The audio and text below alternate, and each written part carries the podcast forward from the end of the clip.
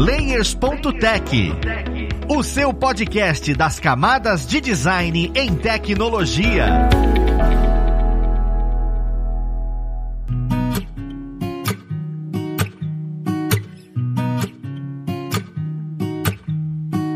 Olá, ouvintes! Eu sou o Luiz Lima, designer e professor aqui na plataforma Alura, e vamos para mais um Layers.tech, o seu podcast das camadas de design em tecnologia. O papo de hoje vai ser um pouco diferente, pois a gente vai conversar sobre design e pesquisa. Como assim design e pesquisa, né? Como é que a gente entende o processo criativo dentro do design? Como é que a pesquisa entra nesse processo criativo? Qual a importância dela? Tanto para o desenvolvimento de um produto, como também para o desenvolvimento criativo de qualquer coisa que você vai desenvolver. Então é legal diferenciar essas coisas. Vamos lá pro papo para conhecer quem vai conversar com a gente. Nós temos aqui como convidado hoje o Matheus Andrade, ele que hoje é UX designer no Banco do Brasil. Seja bem-vindo, Matheus. Valeu, Luiz, muito obrigado. Obrigado aí pelo convite. Vamos aí para tirar a dúvida da galera em relação a esse tão enigmático, né, onde que design se encaixa aí com pesquisa. Com certeza, agrega demais, cara. Também temos como convidado o Yuri Alves. Ele trabalhou juntamente com o Matheus na equipe do Banco do Brasil e hoje presta serviço para startups também também nessa área de pesquisa e de UX. Seja bem-vindo, Yuri. Valeu, Luiz. Valeu, pessoal, pelo espaço aqui. Eu tô para falar que design tá em absolutamente tudo. Vocês talvez só não sabem, mas hoje vocês vão descobrir isso. Com certeza, cara. E também, junto com esses dois monstros aí do design, nós temos o Guilherme Borges. Mais um deles que hoje está trabalhando como Product Designer no Luiza Labs. Olha lá, uma fintech. Seja bem-vindo, Guilherme. Opa, Luiz. Opa, galera. Bom, vim aqui falar um pouco mais de pesquisa e também sobre análise de dados, que tem também tudo a ver com o design. E aí já começa a explodir na minha cabeça. Design e análise de dados é uma parada que eu nunca imaginei que escutar isso junto. Eu queria começar entendendo um pouco sobre essa parte, né, de pesquisa e criação, porque isso é muito vasto, isso é ainda é muito turvo quando a gente fala sobre pesquisa. Existem milhares de coisas que a gente pode pesquisar, você pode conversar com o cliente, você pode ir no Google. Eu queria entender como é que vocês separam o processo de pesquisar para construir um produto, porque você tem que fazer pesquisas mais definidas, mais estatísticas, e pesquisar para desenvolver o layout de um produto, porque vocês também em algum momento desenvolveram telas ou construíram isso. Eu queria saber em que ponto a gente separa esses dois tipos de processo, porque um exige algumas necessidades e algumas experiências e o outro exige experiências diferentes. Uma pesquisa para desenvolver um programa, desenvolver a parte artística, e uma pesquisa para construir um produto eficiente, né? Como é que funciona essa separação? São dois processos que apesar deles parecerem um pouco diferentes, né? Mas eles se comunicam bem. Por quê? Porque anteriormente, assim, assim, eu coloco até nas décadas de 90, né? Como é que funcionava o processo de criação de software. Antes, as empresas, elas definiam o que, que elas queriam e meio que te empurrava o que elas achavam que você precisava, né? E hoje, com essa cultura da valorização da experiência do usuário, já está um pouco diferente. Eles, primeiro, o mercado, ele consulta esses seus usuários para entender a cabeça do que, que eles precisam, quais os problemas que eles precisam precisam resolver e se esse produto atende isso, né? Então, é aí que vem um pouco essa parte da criação do software, né? Vamos colocar assim, do produto, né? Porque às vezes nem sempre vai ser software, pode ser serviço, é até mesmo um produto tangível, não, não necessariamente pode ser algo intangível. Então, nesse primeiro momento, a gente tenta identificar justamente essas oportunidades. Quais que são esses problemas? O que, que a gente quer resolver? Então, com base nisso, a gente cria um pouco das nossas hipóteses, né? A gente, olha, a gente acredita que boa parte desses nosso nicho, ele precisa disso aqui. Eles têm esses problemas em comum e com esse produto ou com esse serviço a gente vai conseguir atender boa parte deles. Então, com base nisso, a gente começa meio que construir ali a primeira camadinha, né, daquilo que a gente pensa que vai começar a atender. Depois disso, a gente tenta validar essas hipóteses, né, porque só lançar um produto no mercado achando que aquilo dali vai, pode ser que atenda, pode ser que não. Então, depois disso, a gente tenta pegar tudo isso que a gente, olha, a gente identificou esses problemas aqui, essas oportunidades aqui que a gente pode ir afinco. Então, com base nisso, a gente também tem esses feedbacks, que entra até um pouquinho nessa parte que o Guilherme falou, né, das análises de dados, porque nem só de feedback dos clientes a gente sobrevive, porque às vezes nem eles mesmos sabem o que eles querem. Então, com base nesses dados, a gente tenta interpretar esse comportamento deles, né? Ah, olha, a gente identificou que eles utilizam mais isso do que isso, ou que eles estão sentindo falta disso porque não tem ainda. Então, com esse primeiro, vamos dizer assim, um MVP Né, a gente começa a identificar e moldar já um pouquinho essa segunda camada aí que seria do produto. Isso foi o primeiro que foi o lançamento, a gente lançou para tentar identificar, com base nessas hipóteses, a gente pegou essas oportunidades e a gente começou um pouquinho a refinar essas arestas, né? Então a gente já entra um pouquinho nessa outra parte aí que você falou, que é ah, como que eu vou identificar esse layout, como que esse produto ele vai se comportar, para onde que a gente tem que remar, né? O que que vai ser essa nossa vela? Então esses dados, ele funciona um pouco como a vela dessa barca. Então a gente, ó, a gente identificou isso, a gente precisa trabalhar mais ou menos dessa maneira aqui. Aí que a gente vai começando a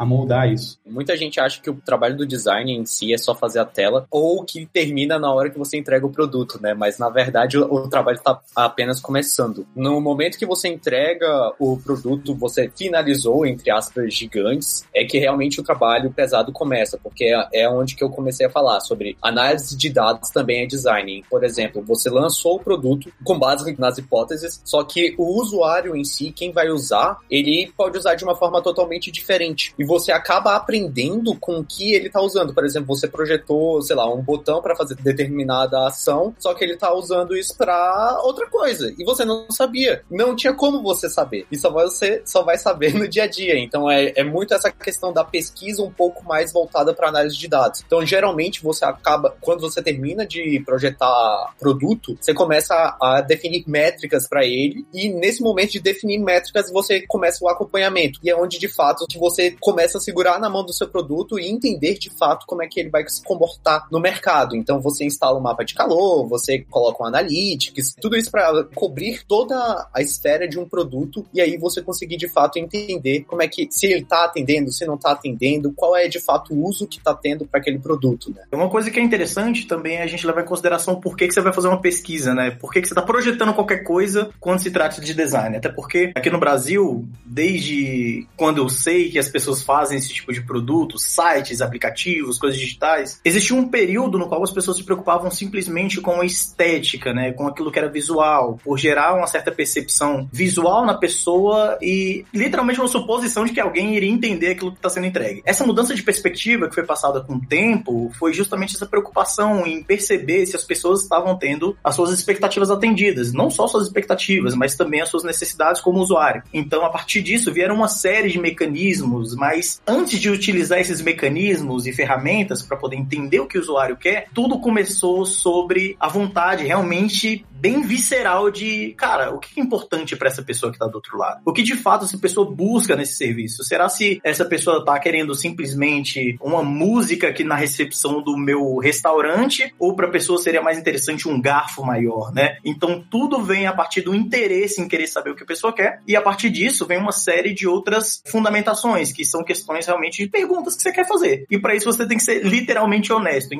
perceber que você não sabe de nada e escutar o usuário. É claro que você, como designer, nós aqui como designers, inclusive falando muito por mim, eu gosto muito de entender se a necessidade do negócio tem aderência à vontade do cliente final. Porque essa é a grande briga no final das contas, né? A empresa, ela quer lucro. E o cliente final, ele quer benefícios, ele quer ter suas vontades sendo atendidas da melhor forma possível. Então, de que forma um designer pode criar essa ponte criar, inclusive, uma melhor relação cada vez mais entre essas duas partes. E aí é onde cabe, com certeza, a parte de pesquisa. E na parte de pesquisa vem uma série de aspectos. Vem desde uma pergunta simples que você pode fazer para a pessoa, da forma mais direta possível, ou também você simplesmente acompanhar o dia a dia da pessoa, como se fosse uma sombra. E isso é literalmente uma técnica dentro da parte do design. E isso é a parte mais legal no final das contas, porque sem isso, não vai, inclusive, fundamentar qual cor que a gente vai poder utilizar no botão, sabe? essa é a parte mais legal quando se trata da pesquisa no universo de UX, sabe? É o que nos dá, inclusive, moral para poder falar alguma coisa quando a gente está num board junto com o CEO, com os gerentes, com quem realmente manda no aplicativo em si. A gente consegue ter base e moral. E isso vem por intermédio de dados, isso vem por intermédio de pesquisas qualitativas e quantitativas, mas uma série de outras coisas, né? Eu acredito que o coração da parada é a pesquisa mesmo. E a pesquisa vem por ter vontade de saber do que se trata a parada inteira, né? Engraçado de você comentar, Yuri, é porque quando você traz esse montante geral, né, vocês três, a acaba entendendo como isso altera o, o seu layout. Beleza. Só que quando eu penso em pesquisa nesse nosso segmento, vem muito de, olha, funcionalidades. Ah, essa funcionalidade precisa existir, aquela funcionalidade precisa existir, precisa remover uma coisa ou outra. Como é que essas pesquisas influenciam diretamente no layout? Igual você falou, cara, como é que tanto que a borda do botão vai ser arredondada, tamanho dele, a cor da fonte, essa parte mais visual, sabe? Essa parte mais direta do design, necessariamente a questão de ah, esse botão tem que levar para algum lugar, para onde ele vai levar. Mas essa parte muito mais básica, como é que uma pesquisa, como é que você consegue pegar essas informações? Como é que vocês fazem a pesquisa? Você chega para um usuário e fala, cara, você prefere azul ou vermelho? Como é que vocês percebem que ele prefere uma cor ou outra? Ou isso vem de um estudo teórico de design, teórico de cor, vocês aplicam e falam, azul é bonito, tá casando com a logo, tá casando com a, com a identidade da empresa, então por aí vai. Eu queria saber se influencia um pouco mais, por exemplo, o Banco do Brasil, cara, o botão ele tem que ser o mesmo amarelo do Banco do Brasil e quando dou o hover, ele pode ser um pouquinho mais claro, um pouquinho mais escuro, até onde eu posso ir, por que que eu posso ir. Eu queria saber se essa pesquisa também influencia nesses mínimos detalhes, né, que existem no design. É, eu acredito particularmente de que esse é o grande X da questão, né? Porque não se trata de querer agradar os dois lados, tanto a nível de negócio quanto a nível de usuário, né? Mas é interessante que você saiba fazer a ponte. Você tem que saber exatamente quais são os instrumentos para poder criar essa conexão. Como, por exemplo, qual cor primária que eu vou utilizar em um botão? Tem que ter aderência tanto à questão de uso, aos hábitos que o usuário vai ter, isso a gente adquire com base teórica, como também aos interesses da empresa. Por que, que ela precisa que a branding dela esteja aplicada de maneira visual para o cliente, para que ele saiba que aquele aplicativo é do Banco do Brasil, por exemplo, entendeu? Então eu acredito que, é claro, se alimentando cada vez mais de bases teóricas, não só sobre usabilidade em si, mas também como questões relacionadas relacionamento com pessoas até, principalmente princípios de design, que é a nossa base, né, a nossa pavimentação, que nos dá justamente esses insights que a gente consegue ligar esses pontinhos, entendeu? Tanto a nível de negócio quanto a nível de entender o que o usuário tá falando pra gente. Por exemplo, ah, não, eu acho que tem que ser isso aqui. Cara, achar, todo mundo acha. O interessante é a gente cavucar cada vez mais ali para entender literalmente o que, para propor o que de fato realmente funciona. Porque propor, propor, propor e coisas que não funcionam, ok, tudo bem. Várias pessoas podem propor de maneira. E cada um vão ter, inclusive, seus fundamentos para isso, né? Mas o que realmente nos norteia é esse laço entre a questão teórica, uns interesses ali fundamentados, e isso tudo vem a partir de pesquisa, né? Isso tudo vem a partir das ferramentas que a gente utiliza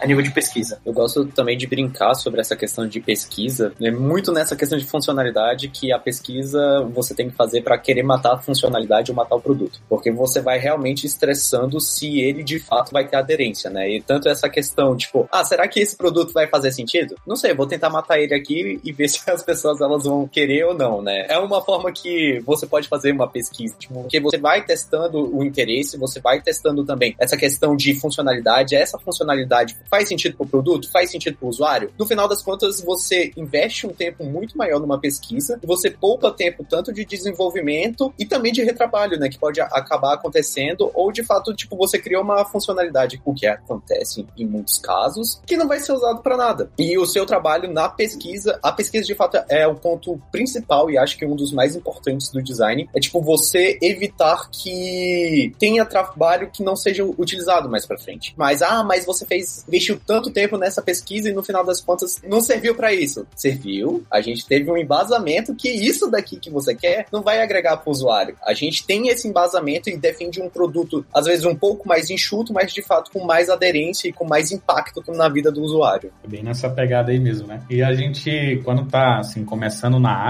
né? Essa parte de pesquisa, a gente fica muito, vamos botar assim, feliz quando a gente tá na direção certa, mas com o tempo você começa a perceber. O mais interessante é quando sua pesquisa deu toda errada ali, no sentido do que você foi, identificou os pontos e nenhum dos pontos que você colocou eram certos. Os seus usuários eles faziam tudo de outra forma. Então você começa a aprender com isso. Fica, eu acho que para mim assim essa é a parte mais prazerosa do UX. Você pegar, poxa, eu entendia que o produto era dessa maneira, mas quando você implementa, estuda e, e, analisa, você olha, poxa, é totalmente outro caminho. Então é justamente o que embasa isso que o Yuri falou e que o Guilherme também complementou, né? Que, ah, por que, que eu tenho que usar um botão amarelo? Por que, que eu tenho que utilizar essa lib, né? Porque normalmente a gente já cria uma lib para suprir isso, né? Essa necessidade. Até porque a empresa ela tem essa comunicação dela, então a gente tem que, vamos colocar assim, manter. E se não, ah, por que, que a gente está colocando um produto destoado do seu brand atual? É outro outro produto, é um teste de campo. Então isso também é muito comum. E tem um caso bem famoso, vamos colocar assim, uma pesquisa que o nome da, o título da pesquisa já fala assim, que é o botão de 300 milhões de dólares. O que que foi esse botão de 300 milhões de dólares? A Amazon, bem assim no,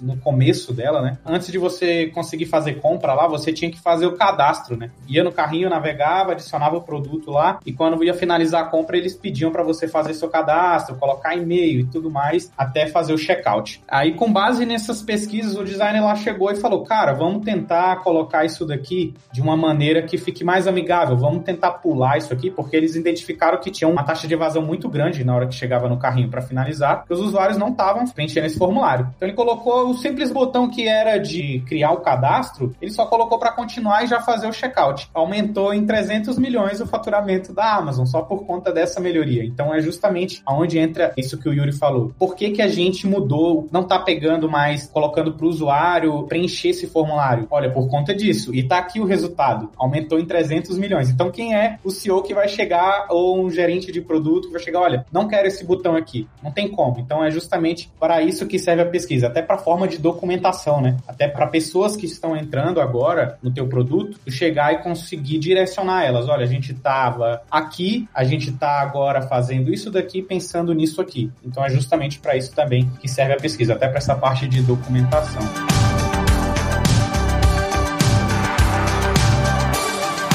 Das dúvidas que vem na minha cabeça é o tempo, né? Porque a gente fala de pesquisa, cara, é lindo, é maravilhoso. Só que e, e o tempo que você tem para fazer essa pesquisa? Isso demanda esforço, isso é custo para a empresa, isso é custo para o profissional. Onde a gente pode puxar a pesquisa, até onde a gente tem que parar? Existe alguém para olhar para você e falar, cara, não pode mais fazer pesquisa não. Ou você pode puxar o quanto você quiser. Eu queria entender mais até onde existe essa corda da caramba, pesquisa desenvolvimento. Eu vou ser muito honesto com você. Eu acho acho que é aí que mora a sensibilidade do design. Eu acho que é aí que divide, o, digamos que, os meninos dos homens, sabe? Porque não adianta você simplesmente fazer uma série de cursos de design que vão falar para você, cara, o designer é a mente que não sei o que e tal, e você não vai entender as necessidades do CEO lá que tá querendo ganhar dinheiro, irmão. Você não vai ter 7 mil meses aí para poder fazer uma pesquisa, sendo que o negócio tem uma outra necessidade e você tem um mês para fazer pesquisa. Eu acho que o que nos vai dar base para escolher as melhores ferramentas é literalmente o estudo, é você se comprometer entender cada vez mais, se aprofundar cada vez mais nas metodologias, nas ferramentas, nos princípios, inclusive, de design, de pesquisa e tudo mais, para poder ser assertivo, inclusive nas necessidades do negócio. Já encarei N vezes o cara chegando para mim falando assim: não tem tempo para pesquisa. Mas eu preciso de pesquisa, eu preciso fazer de alguma forma. O que eu falava para ele? Não, beleza. Eu fazia minha pesquisa da melhor forma que eu conseguiria fazer para extrair o melhor resultado dentro daquele cenário. É natural que nem todas as empresas têm um espaço e tempo que, sei lá, uma Google da vida tem para poder fazer fazer pesquisas e nos seus aspectos mais profundos sobre os produtos. Mas entender cada uma das realidades é um fator que é primordial, não tem jeito. Eu vejo isso muito no mercado de design, sabe? As pessoas se apegam muito ao sexo dos anjos, digamos assim, a realidade é inatingível de todas as empresas, mas gente, não existe empresa perfeita sobre processo de design, cara. Você não vai ter sempre as melhores ferramentas, o melhor timing, o melhor chefe. As coisas acontecem perante a realidade. Então a gente tem que se acostumar com a realidade realidade dos fatos e o que nos dá, inclusive, poder de argumentação, a nossa base profissional. Então, a questão de você ler, de se aprofundar em relação às técnicas, ter a sensibilidade de negócio, porque não adianta você ser a pessoa que defende só o design. Você também tem que saber defender o negócio, não tem jeito. Você também tem que saber defender o usuário. Cada um desses momentos, cada um dessas partes que você vai tomando, digamos que como advogado aí, é inclusive dessa maturação, que leva tempo, no final das contas. Você tem que se colocar realmente a nível profissional para poder criar essa maturação profissional para você saber o projeto tem que estar tá no ar aqui quatro meses, cara. Eu vou ter quatro meses de pesquisa? Essa é a grande realidade. Então, entender da melhor forma como é o cenário que está sendo disposto para você, para que você utilize da melhor forma possível o tempo que tem disponível. Eu acho que vai bem dessa pegada mesmo também. Eu acredito que vai muito desse feeling do design e também com um pouquinho de tempo de experiência, né? Porque quando você ali tá começando, você não tem muita jogada ainda, você não tem muita carta na manga, né? Ah, eu não sei quais metodologias eu tenho que utilizar para pesquisar, eu não sei. Você não tem muito um norte, né? Então você é bem mais guiado. Eu acho que com o decorrer, eu acho que realmente entra isso daí. Você saber mensurar o seu time de mercado ali, até porque o produto, se você pesquisar demais também é aquela corda que o cara dá e você se enforca lá no final. Porque, pô, já era pra ter lançado, você perdeu o time de mercado, foi investimento, foi dinheiro que foi colocado para essa pesquisa e você não conseguiu, vamos colocar assim, dar um proveito para essa pesquisa. Então, eu acho que vai muito também desse jogo de cintura do design, não só ele, mas também como todo o time, né? De discutir essa estratégia o mais assertivo para tirar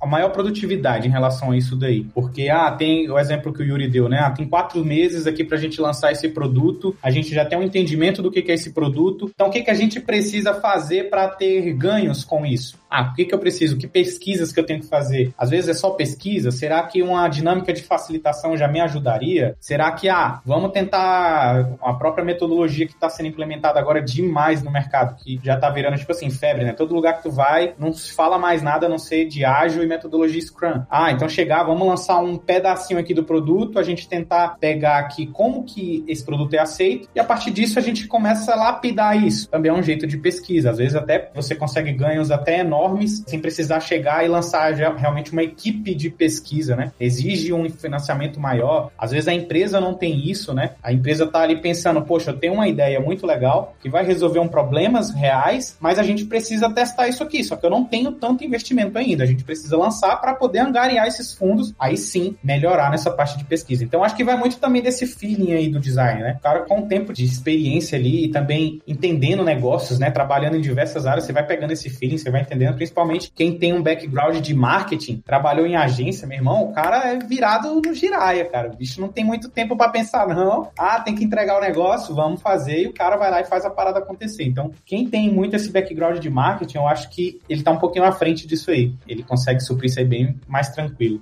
Eu, já que o Matheus falou um pouco de background marketing, eu acho que eu vou puxar a sardinha também pro meu lado. Quer falar sobre background de, de desenvolvedor? Eu acho que, assim, o seu maior parceiro do design é o desenvolvedor ou a desenvolvedora do projeto. Porque o, o que que você vai fazer? Você, se você conseguir trazer ele pro seu lado, do lado bom da força, ele vai conseguir te ajudar a advogar o designer. Porque ele sabe que o processo de pesquisa vai evitar uma refatoração no futuro, vai evitar o, o retrabalho dele, vai evitar horas de código códigos desperdiçados. Então, assim, ele vai conseguir te ajudar. Então, às vezes, a gente tá falando muito de pesquisa e pode ser que surja na cabeça das pessoas só aqueles formulários, só aquelas entrevistas. Mas a pesquisa é algo muito amplo, né? Então, como eu falei, o análise de dados. O desenvolvedor é aquele que vai conseguir implementar para você o Analytics, é aquele que vai implementar o Hotjar. E às vezes ele vai olhar por curiosidade e vai te dar uns insights. Trazendo ele pro seu lado, você ainda ganha uma força. Que querendo ou não, em algumas empresas, eu vou citar até o, o, caso do Banco do Brasil, que o desenvolvedor ele tem um peso muito grande na tomada de decisão. Então você conseguindo trazer ele para o seu lado, trazendo ele para o lado do design, você vai falar, cara, você tem um aliado muito poderoso e ele vai gostar muito de trabalhar porque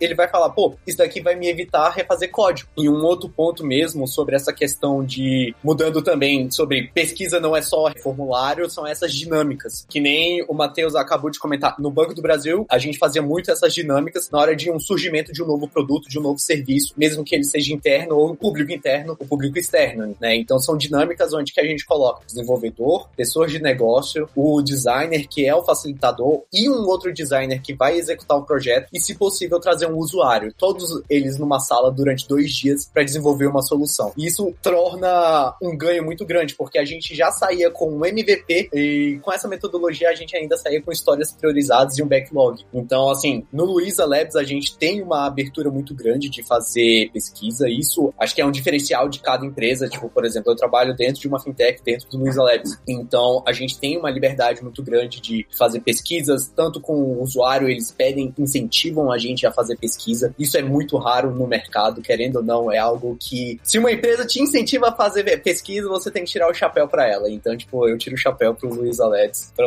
incentivar você a falar com o usuário, porque você está fazendo uma solução para ele. Então não adianta nada você dar um tiro no escuro se você não conhece ele. Então você tem que estar tá lá, conversar, entender. Às vezes a pesquisa é tipo bater um papo com o usuário e falar tipo, pô, quais são os problemas que você tá passando? O que que você gosta? O que que você tá tendo dificuldade? Acho que essa proximidade da pesquisa, a proximidade de fato do usuário, ou às vezes a proximidade, por exemplo, de uma área como um atendimento. Se você consegue sentar do lado de uma pessoa do saque, você vai pegar muito insight. Isso, querendo ou não, é uma forma de pesquisar. É uma forma, tipo, às vezes você não consegue fazer uma pesquisa diretamente com o usuário por causa de burocracia ou algo do tipo, mas você pode sentar ao lado, agora não mais, mas você pode ficar do lado do saque ou, ou atuar como uma pessoa do saque, por exemplo, por um dia. Você vai captar as dores de fato do usuário. E isso é um, um ganho muito grande pro designer, porque você tá de fato vestindo a camisa da empresa, você tá vestindo a camisa do produto, você é a pessoa da ponta que fala com o usuário, que escuta os problemas, escuta as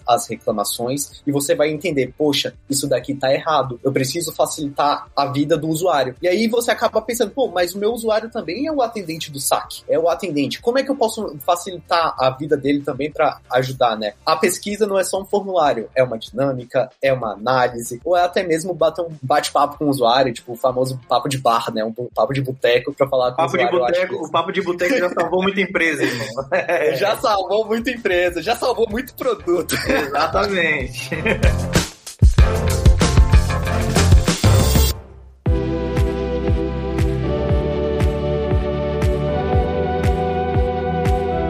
das dúvidas que me vem é o seguinte: eu tô começando agora. Imagino que eu esteja começando agora. O nosso ouvinte aqui pode estar começando agora, ele é mais novo. E a gente falou de um monte de coisa e de tudo que vocês falaram entra marketing, entra vendas, entra administração, entra gestão, mas não entra design. Porque o design, quando a gente vai na faculdade, é: olha, eu vou pegar o Photoshop, fazer um retângulo, fazer uma coisa aqui dentro, vou fazer um layout, vou entregar um layout, ele vai me pagar por esse layout e é isso. E isso é assustador. Apesar que, para quem tá escutando a gente, designer não é isso, tá? Design designer é achar soluções de fato. Então, a pesquisa é uma forma de achar solução. Design você acha soluções de maneira visual. De fato, design é isso. Mas as faculdades não ensinam isso e pra gente não foi ensinado. Eu queria entender como é que foi para vocês chegar num ponto que vocês falaram: ih, diabo, eu preciso saber programação. Porque eu vou ter que conversar com o desenvolvedor. Ih, caraca, eu preciso entender gestão. Porque eu vou ter que conversar com o CEO, eu vou ter que ter um bate-papo, eu tenho que saber apresentar alguma coisa, eu tenho que saber vender. Como é que foi essa experiência para vocês? Foi difícil? Foi divertida? Eu queria entender um pouco mais exatamente para quem for trilhar isso, já saber o que esperar, né? O que ele vai sentir. Eu acho muito engraçado toda a movimentação mercadológica que está acontecendo quando se trata de design. Porque cada vez mais a gente está começando a ver um designer sentando do lado do CEO, mostrando o caminho das pedras o produto dele tem que seguir. E isso tudo é muito bom. Uma das coisas que eu já vi, vi conversando com tanto com o Matheus quanto o Guilherme sobre uma habilidade que a maioria dos designers meio que esquecem de trabalhar é a questão das soft skills. São habilidades de interpessoais, você conseguir conversar com as pessoas. Porque não adianta você ser um excelente designer se você não consegue transmitir a ideia e nem as suas intenções por trás daquilo que você tem projetado, né? Então nisso vem toda essa parte, principalmente na forma de que você vai se qualificar, porque as universidades hoje, as grandes instituições, elas não estão prontas para ensinar para as pessoas o que, que é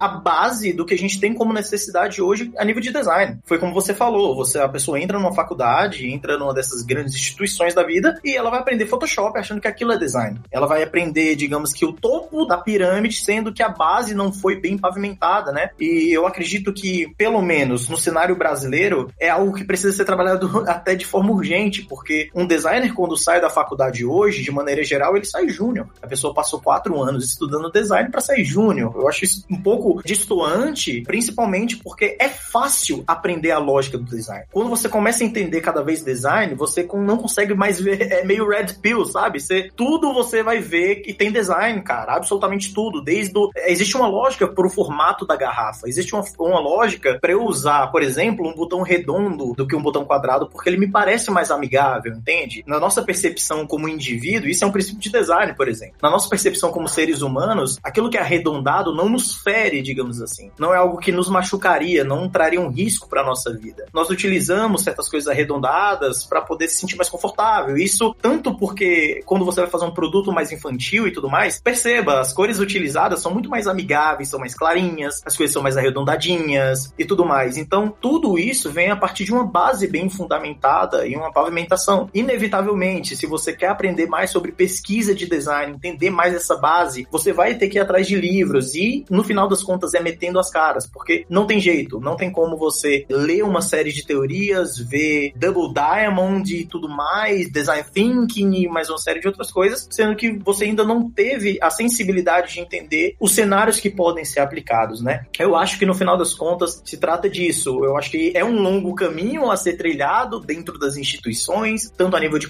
qualificações mais formais e tudo mais, mas eu acredito que parte muito da pessoa saber que desde já o design não é o banner do Photoshop, sabe? O designer é o cara que ele no final das contas vai estar tá sentado lá do CEO, porque o CEO vai cada vez mais depender dele. Pelo menos é a perspectiva que está acontecendo bastante agora em toda essa mudança mercadológica. Acho que complementando um pouco do que o Yuri falou de soft skills, que uma coisa, uma coisa que eu sofri um pouco bastante, porque. um pouco bastante, né? Porque eu vim do desenvolvimento, eu era desenvolvedor, pro designer que tá começando agora. Saiba receber não e tenha cara de pau de falar com as pessoas. Boa, eu acho boa, que, boa. eu acho que essa questão, tipo, de você ter cara de pau de falar com as pessoas é a parte mais importante, porque o seu trabalho literalmente depende de falar com as pessoas. Ou até mesmo de fazer testes de guerrilha, né? Que você não aprende na faculdade, eu falo com proficiência de algumas faculdades, mas essa questão de ter cara de pau, você aprende a apresentar trabalhos, você aprende a fazer esse tipo de coisa, mas você não aprende de fato chegar numa pessoa e conversar, entender de fato o que que ela quer. Querendo ou não, o designer, ele é um psicólogo do usuário, porque você tem que entender os problemas dele, você tem que captar, ter todo um embasamento, abstrair muito e trazer uma solução. A questão de ser cara de pau, principalmente nessa experiência, eu vou falar essa experiência que é maravilhosa. Imagine eu, antigo desenvolvedor, começando a carreira de designer de experiência, com um produto que é voltado para eventos, né, festas. Caros ouvintes, como vocês não estão me vendo, eu sou um, um jovem de óculos, típico nerd, que passa o tempo todo de frente ao computador. Isso tudo torna a história mais legal. Vocês vão ver. e assim, eu tinha acabado de sair da área de desenvolvimento e ingressando na parte de design. E eu logo, o primeiro produto que eu fui trabalhar foi para um produto para uma produtora de eventos, que um dos grandes eventos era o Carnaval no Parque e o Na Praia, aqui em Brasília. E eu não era o público-alvo. então eu não entendia de fato. Então eu estava construindo uma solução, eu estava levantando hipóteses, só que eu precisava testar. E o aplicativo precisava ir ao ar. O que que eu fiz? Beleza. Antes de ir ao ar, o aplicativo, eu fui em alguns eventos como Quero Te Ajudar para entender quais são as dores, né? Então, tanto das pessoas que faziam as recargas no cartão de consumação, o quanto montar toda a logística de um evento. Então eu estava vivenciando o, o evento. Era o, essa técnica de shadowing, só que na época, além de shadowing, eu estava atuando também. Eu estava, tipo, de fato, sendo um dos usuários, não o usuário final, mas um usuário, tipo, do sistema, do ecossistema como um todo. E isso para um jovem que estava aprendendo a ter cara de pau. E fazendo o aplicativo, né? E no final das contas, eu precisava testar o aplicativo, né? Então me imagine esse jovem da tecnologia indo para um evento chamado Carnaval no Parque testar um aplicativo com pessoas alcoolizadas. Se você não tem cara de pau, você não consegue fazer isso. Quebrar essa questão da vergonha é algo muito importante. Então, o que, que eu precisava? Eu testar o aplicativo, então eu fiz um, um teste de guerrilha. Então, eu saí no evento com o meu celular, com o aplicativo e queria testar com as pessoas, só que as pessoas elas só me davam não e não e não. Então, eu precisava de uma, alguma forma de atrair as pessoas para testar o aplicativo. Então, eu saí, eu escrevi numa plaquinha: Você gostaria de ganhar um brownie? Pergunte-me como. Então, eu saí no meio do evento do Carnaval no Parque com essa plaquinha. No mesmo dia, eu consegui 25 testes de usabilidades com esse teste de guerrilha. Eu testava com usuários bêbados, porque eles queriam brownie, testava com pessoas que queriam brownie, e até mesmo gente que, tipo, não sabia que existia a empresa, só sabia que existia o cartão. E quando elas descobriram o aplicativo, descobriram, elas ficaram, tipo, caraca, velho, posso fazer isso? Eu consigo, até mesmo coisas que podiam ser feitas e elas não sabiam, tipo, resgatar o saldo, elas souberam na época da pesquisa. Então, tipo, esse teste de guerrilha foi muito rico, tanto para quebrar a timidez, para aprender a ter cara de pau e saber escutar não. e também trouxe muitos insights para mim para voltar para prancheta e projetar uma experiência mais agradável. Tenham cara de pau para falar com as pessoas e saibam receber não, que a jornada é mais divertida assim quando você faz umas coisas loucas. design é bom, é design cara de pau, gente. Leva isso pra mim. É sério, Cara, genial demais essa experiência. Até porque, quando a gente imagina a pesquisa, a gente imagina um, uma equipe fechadinha e tudo, e nem sempre você vai estar tá no ambiente empresarial que vai te dar isso, né? Então, o que o Guilherme tá falando é exatamente para crescimento profissional e pessoal. É você tem essa necessidade e às vezes a empresa que tá te contratando não sabe que você tem essa necessidade. Então você tem que ir lá e fazer. É bem comum isso acontecer, até porque está se consolidando no mercado.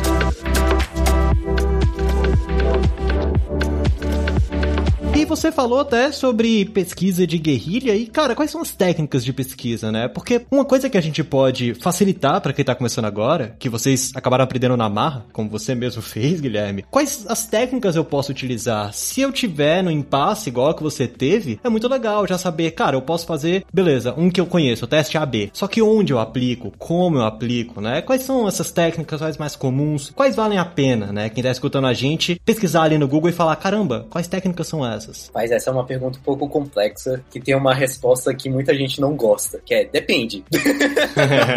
Porque o que que acontece? Existem muitas técnicas de pesquisa, existem pesquisas quantitativas, existem pesquisas qualitativas, existem pesquisas, que nem você falou, teste AB, tem análise de dados, tem dinâmicas, e tudo isso vai depender do que que você quer saber às vezes você não sabe nem o que você quer saber. Eu acho que esse é o primeiro ponto. Então eu acho que antes mesmo de você escolher uma técnica são levantar suas hipóteses. Então, acho que o primeiro passo, você, jovem designer, tá entrando no mercado, comece a levantar hipóteses. Eu acho que você sabe começar a falar. Partir do princípio do que você quer saber. Ah, o usuário gosta disso. Então, essa é a sua hipótese. O usuário vai fazer isso. Então, você vai elencando algumas hipóteses, fazendo esse breve roteirinho, assim, você acaba já construindo um roteiro mesmo, né? Então, você quer validar aquelas hipóteses. Então, quais perguntas eu quero validar aquelas hipóteses. Qual vai ser o meio que eu vou utilizar? Vai ser um meio de uma ligação? Vai ser um meio físico? Então, assim, pô, beleza, já é um produto existente, então vamos lá. E o que, que seria interessante para você saber? Você quer saber sobre se o que tá atendendo é sim ou não? Então, talvez você quer mais quantidade de dados, você quer mais quantidade de informação, vai para uma pesquisa quantitativa. Ah, não, eu quero fazer algo mais exploratório, eu quero entender o contexto das pessoas. Então aí já é um outro tipo de pesquisa. É uma pesquisa qualitativa, porque você quer ouvir o usuário. Pesquisas qualitativas, elas tendem a ter uma taxa de resposta meio baixa se você faz e-mail digital, porque as pessoas elas não gostam muito de escrever. Então, às vezes é interessante ela sendo uma ligação, você fala que é rapidinho, é um pouco mais o tete a tete, você transformar essa pesquisa qualitativa num algo mais informal. Eu gosto de trazer o falar para a pessoa, cara, relaxa, que a gente tá num ambiente descontraído, se você quiser xingar o produto, xingue o produto, tô aqui para ser seu brother. Aqui, ó, tirei o crachá da empresa, vamos conversar. E eu tenho algumas perguntas, mas vamos levar esse papo. Quando você quebra essa objeção, a pessoa ela se liberta, ela fala. E é isso que você quer. Numa pesquisa qualitativa, numa pesquisa exploratória, é isso que você quer. Agora, se um produto é um pouco mais inicial, um pouco mais cru, aí eu acho que é interessante uma pesquisa de dinâmica, que é aquilo que eu falei no banco a gente fazia, que aí tem várias metodologias. Tem Inception, tem Google Design Sprint, a Double Diamond Cru, tem Duff Pizza, e aí, aí vai. Tem Lean Eggs, e aí vai. Querendo ou não, tudo serve para a mesma coisa. E só mudam os nomes. Acabei de ferir bastante ego de muita gente agora. Mas serve basicamente para a mesma coisa. Então, tipo assim, você quer entender as pessoas e você precisa, tipo, ah, vamos sair então com o MVP. Talvez essa técnica dessas dinâmicas, elas são mais adequadas. Até mesmo para aprimorar um produto, essa técnica vai ser muito interessante de você fazer fazer. Porque às vezes você tem uma visão viciada, mas você traz uma área que não conhece muito, uma pessoa nova, e ela tem uma visão totalmente não viciada, e você fica, cara, é isso mesmo. É o famoso carai leitinho. e aí tem várias outras técnicas, tem Safari, tem Shadowing, tanta técnica que acho que vai realmente, vai muito daquela resposta que ninguém gosta. Depende. Acho que é bem basicamente isso. A dica que eu daria para quem tá começando, principalmente porque foi uma das dificuldades que eu tive quando eu comecei a migrar para esse mercado digital, eu tive que praticamente reaprender design de novo, né? Tudo que você pega para o meio tangível, todas as regras que você aplica para diagramar uma revista, para fazer um banner, um panfleto, é totalmente diferente de quando você leva isso pro digital. é algo que vai interagir com o usuário, né? Então é totalmente diferente. Então é você justamente entender que aquilo dali tá passando uma mensagem para o teu usuário e ele pode reagir com aquilo, né? Foi a maior dificuldade que eu tive. A dica que eu daria para quem tá querendo mexer com pesquisa, tá querendo entrar nesse mercado digital de UX, de UI, saber técnicas de discovery. O que, que seriam as técnicas de discovery? É você entender o produto, entender bem, conversar com o seu PO, conversar com o seu gerente, qual que é a funcionalidade desse produto, o que, que vocês querem com esse produto que vocês estão desenvolvendo, qual que é a finalidade dele, quais que são os objetivos deles com seus usuários finais. A partir disso aí, tu já começa a entender aonde que você tem que seguir, o que, que você tem que trabalhar. Ah, beleza, o nosso objetivo é vender mais. Pô, legal. Por que, que a gente não tá vendendo mais? Ah, por conta disso, por conta daquilo outro, o nosso site talvez não é tão legal, o botão não tá tão claro. Então, com isso, tu já consegue ali separar o joio do trigo. Já consegue ver, poxa, então esse aqui é os problemas que a gente tem. O que, que eu preciso fazer para melhorar isso daqui? Ah, eu preciso ir para uma pesquisa, eu preciso conversar com pessoas. E tudo isso aqui não foge disso. Você chegar e conversar com as pessoas, você tem que interagir muito. Então, é você entender, analisar isso e com base nisso você já pegar, poxa, entendi que o produto é esse aqui, ele vai fazer isso, mas por que, que ele não tá fazendo? Então, com isso daí, cara, tu já tá na frente de muito design que chega de paraquedas, que já quer pegar as dinâmicas mais complexas, às vezes as dinâmicas mais complexas não vai resolver aquilo que tu precisava, às vezes vai gastar muito mais tempo, às vezes você nem vai chegar no resultado que você esperava, e se chegar, você poderia até gastar menos energia para chegar nisso. Então, eu acho que o simples funciona. Você não precisa complicar muita coisa. Ah, eu quero às metodologias mais atuais do mercado. Eu acho, acredito que não, esse não vai ser o caminho, principalmente se você está começando, você não vai saber de nada ainda. Então, tem que chegar, ah, eu quero entender o produto, o que que vocês querem fazer quais os problemas que vocês têm e resolver esses problemas. Você resolvendo esses problemas, cara, tu já é um profissional muito caro. Pode ter certeza, tu é um profissional muito visado no mercado, porque tu faz o que muito design não está fazendo, que é resolver problema. É algo. ponto aí do Matheus é o seguinte: designer não entende de negócio. Muito designer que não entende de negócio, não tem esse lado que nem o Matheus falou. E acho que é algo que agrega bastante. É, não é só telinha, não é só pesquisa. Entenda do negócio, cara, que vai fazer uma diferença monstra no que você vai fazer. Perfeito. E eu gravei um episódio recente, inclusive, sobre Product Manager. E é o tipo de pessoa que vai estar do seu lado, né? Pra te ajudar com isso, te ajudar com essa ideia de, cara, eu ainda não entendo tanto tanto assim, então vamos lá comigo. E mais uma vez o que vocês comentaram, cara de pau, é conversar, tá do seu lado, tá trabalhando junto, o cliente trabalha junto com você. Essa é a mentalidade que você tem que ter literalmente na veia. Se for um designer tradicional para fazer uma revista, ou se for um produto digital que hoje em dia tá tão boom, tá falando tanto, mas ainda existem muitos produtos tradicionais, ainda existe um mercado enorme disso.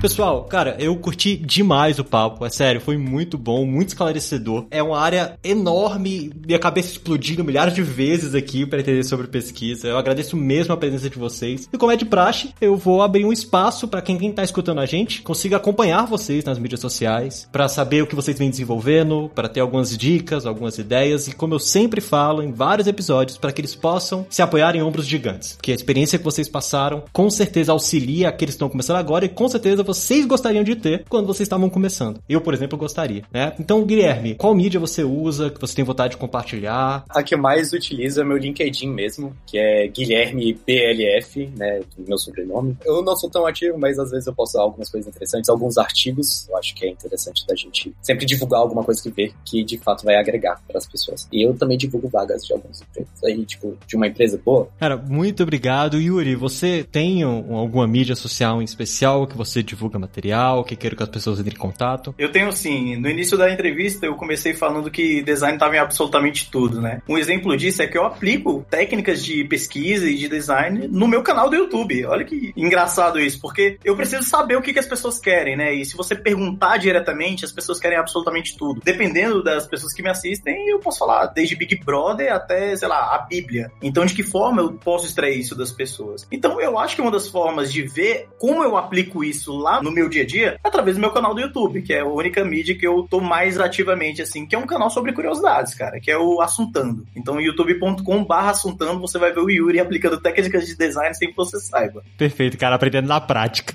É tipo isso. E você, Matheus? Fique à vontade, cara, com alguma mídia social que você queira compartilhar para o pessoal te acompanhar, te seguir. Bom, aqui eu utilizo também bastante é o LinkedIn. Quem quiser lá tá me acompanhando, adiciono todo mundo que mandar. Tá Matheus Andrade, Matheus com TH. Quiser dica também, também compartilho vagas de empregos lá e vira alguns artigos. E só um adendo aqui, o canal do Yuri é muito bom, eu já acompanho lá também. Fala sobre tudo, então é bem interessante. Quem quiser também, até um pouquinho, você consegue até pegar um feelzinho também de marketing digital, que é algo que também está bem relacionado com essa parte de pesquisa de UX, né? Então você já vai pegar dois, dois coelhos com a caixa d'água só.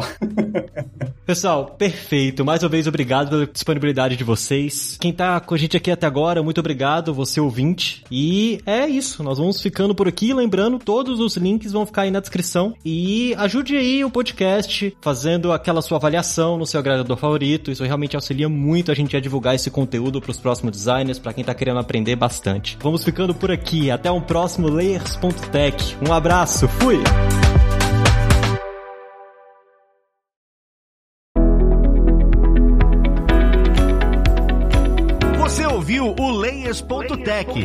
Uma produção alura.com.br.